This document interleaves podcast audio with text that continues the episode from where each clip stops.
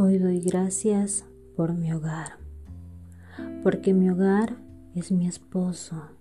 porque mi hogar son mis hijos, porque mi hogar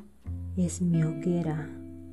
donde mantengo el fuego del amor al rojo vivo, con la leña del trabajo en equipo y la responsabilidad mutua,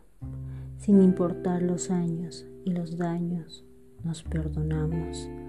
porque habrán días grises y lluviosos, también saldrá el sol y el arco iris.